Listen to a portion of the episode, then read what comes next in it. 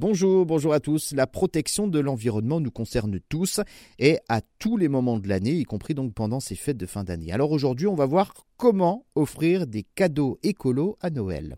La première solution est d'offrir donc euh, du recyclé. C'est moins cher, c'est vrai, c'est moins polluant.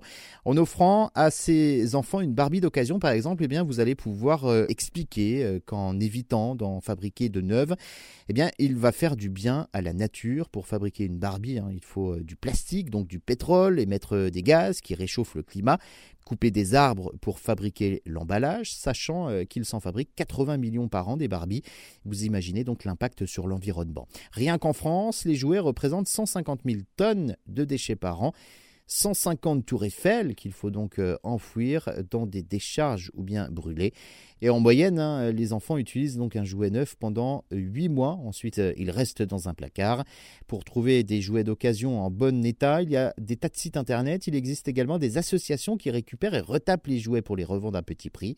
Autre solution, opter pour des cadeaux responsables, durables, éthiques, euh, pour faire un geste donc à la planète, en essayant de cibler également ce dont vous avez vraiment besoin sans surconsommer afin d'éviter le gaspillage inutile.